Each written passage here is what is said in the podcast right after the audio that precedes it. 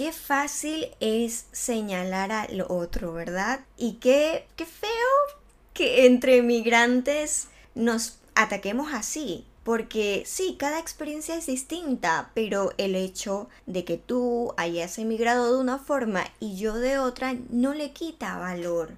Las raíces son el comienzo y emigrar es extender nuestras ramas y crecer en nuevos horizontes. De raíces a ramas, un podcast para inspirarte en tu propio viaje.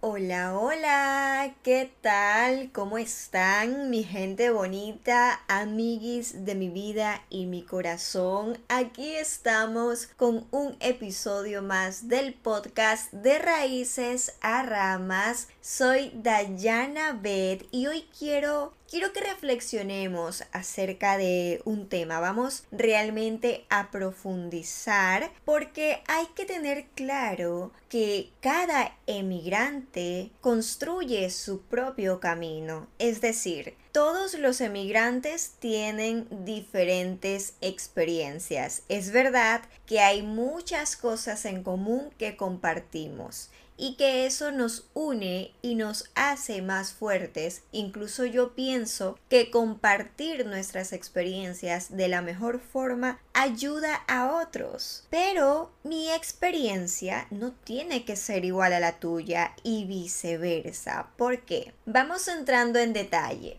Para unos, emigrar puede ser una aventura emocionante y para otros puede ser un camino lleno de desafíos. Al igual que no todos vemos esta experiencia de la misma forma o desde la misma perspectiva, porque no todos tenemos obviamente la misma mentalidad. Para algunos puede ser algo temporal, puede ser quizás algo que no les gustó, que les afecta en su vida o que lo ven así y para otros quizás es un gran aprendizaje, una experiencia que los nutre, que los alimenta internamente y que los hace crecer. Entonces, vuelvo a recalcar, cada experiencia es distinta. Es verdad que hay factores a nivel nacional, en este caso, si nos referimos a España, hay factores que pueden no estar en nuestras manos, ¿no? Y que de todas formas influyen en la experiencia y en el camino. Pero luego hay cosas que podemos construir, hay cosas que podemos manejar, como por ejemplo trabajar en cómo vamos a vivir esta experiencia, en que si tenemos un desafío, un momento incómodo, podemos sacar un aprendizaje o nos vamos a quedar en la queja. Yo muchas veces me he quejado porque yo aquí no voy a decir, ay no, es que yo siempre lo veo todo de la mejor forma. No, porque soy humana. Pero cuando he llegado a ese punto, me doy cuenta, soy consciente y digo, ok, ¿Qué está pasando aquí? Cuidado, porque no se trata de que todo lo veas de forma positiva y que lo lleves de la mejor forma 24/7, porque no, o sea, no vamos a caer en el positivismo tóxico, ¿no? Pero tampoco vamos a llegar al otro extremo de verlo todo mal y vivir, no sé, en esa energía tan negativa que al final lo que nos trae son cosas negativas. Entonces, si tú ves esta experiencia como un gran aprendizaje, si tú lo vives al máximo y a pesar de que has llorado, has pasado mal o quizás incluso no te encuentras esas personas con las que te puedas conectar bueno, muchas cosas, ¿no? Que pueden influir en tu interior, pero tú dices, mira, esto a mí me está pasando para algo. ¿Para qué? ¿Qué aprendizaje yo puedo sacar de aquí? Y sí, es verdad que cada experiencia es distinta. Creo que ese es el mensaje final y general de este episodio.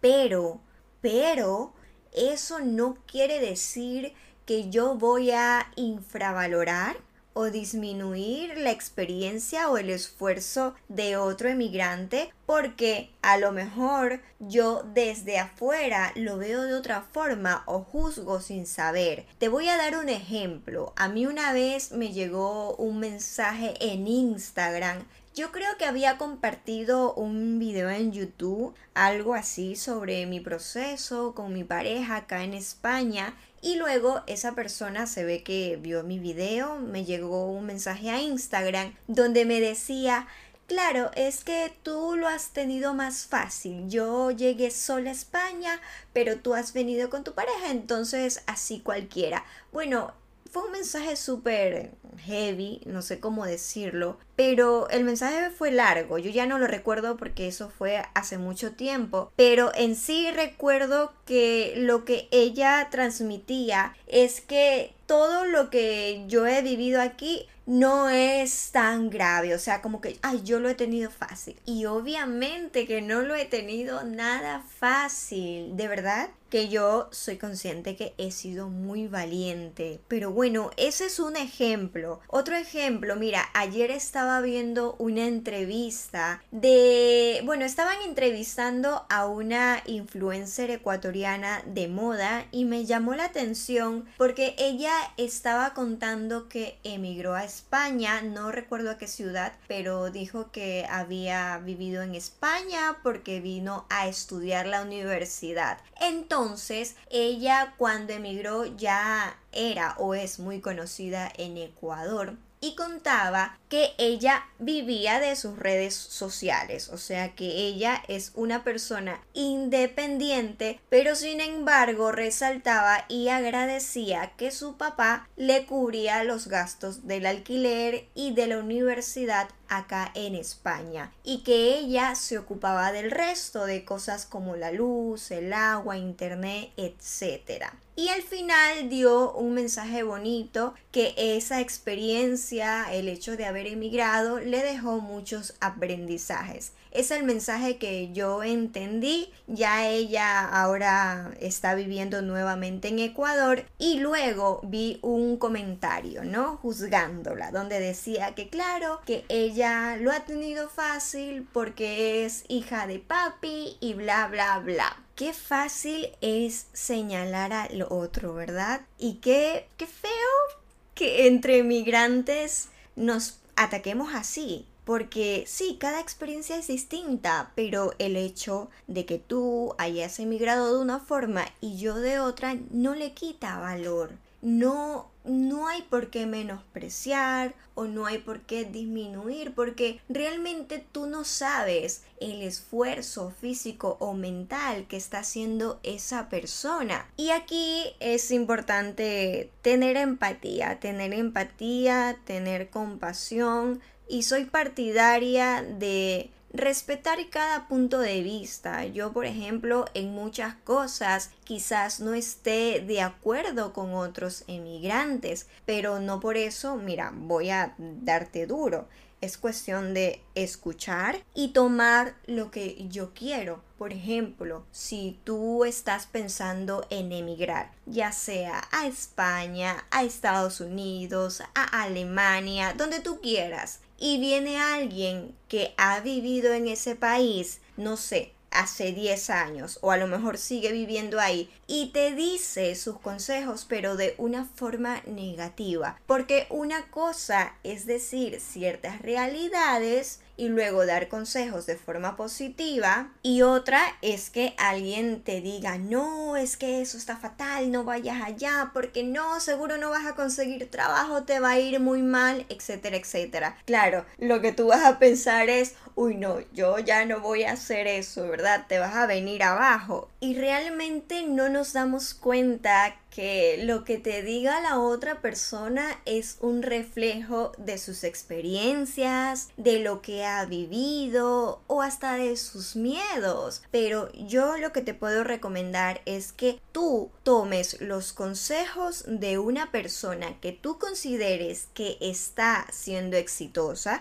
o que es una persona que tiene una mentalidad ganadora o que quizás tiene la vida que tú quieres. Que por cierto, estuve estuve subiendo un video a YouTube sobre un tema muy similar y comentaba que en algunas ocasiones me han llegado mensajes donde me dicen es que Estados Unidos es mejor que España y cosas así. Y yo estaba pensando, todo depende de la perspectiva y depende de las preferencias y metas. Porque, a ver, si yo quiero estudiar en X universidad en Estados Unidos y quiero aprender inglés, pues esa va a ser la mejor opción para mí. Pero si a lo mejor yo quiero tener, no sé, un buen sistema de salud pública, pues a lo mejor pueda elegir España. Es un ejemplo muy externo, la verdad, porque también es importante tomar en cuenta otros aspectos que repercuten en nuestro interior. Pero al final no es que un país sea mejor o peor, simplemente son diferentes circunstancias. Nosotros al final somos libres de adaptarnos según nuestras prioridades, nuestras preferencias, nuestras metas y definitivamente al final del día todos somos humanos, indiferente de la raza, el color, la etnia, el lugar de origen, todos somos humanos. Ya yo en un episodio anterior había tocado el tema de la comparación, de cómo poder transformar cuando empezamos a compararnos, porque es muy fácil empezar a compararnos cuando emigramos, o sea, nos comparamos con otro inmigrante, porque quizás desde afuera vemos que le está yendo mejor, que le ha ido bien, que todo le resulta más fácil, etcétera, etcétera, y lo que pasa es que simplemente nosotros nos frustramos, ¿no? Entonces, en vez de compararnos así, podemos inspirarnos, inspirarnos en que si esa persona ha logrado o está haciendo algo que yo veo, pues también está ahí para mí. Pero también tengamos en cuenta que muchas veces no vemos el proceso. Cuando alguien logra, no estamos viendo las veces que lloró, que la pasó mal o cuánto le costó. Eso probablemente no lo vemos, ¿verdad? Porque solo vemos lo que quizás se cuelga en redes sociales y aunque tratemos de compartir los procesos a través de las redes o de cómo vamos viviendo cierta etapa, de todas formas es imposible ver la realidad al 100% porque nadie que nos sigue o que nos ve a través de estas plataformas está ahí en nuestro día a día,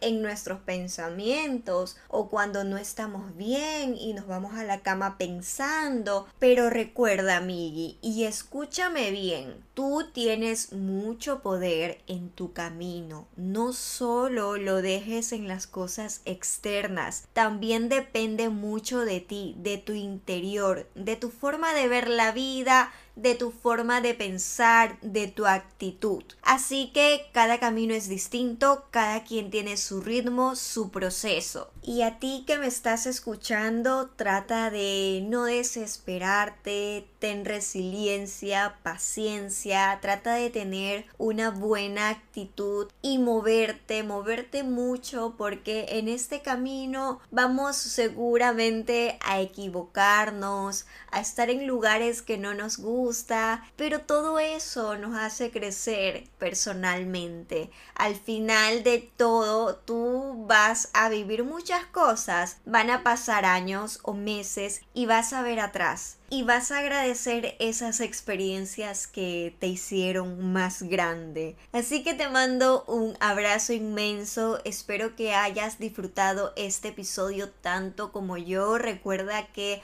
aquí tienes una amigui virtual que está para ti, que comparte sus experiencias, su forma de ver la vida y que de alguna u otra forma espero acompañarte en tu camino. Un besito. Chao, chao.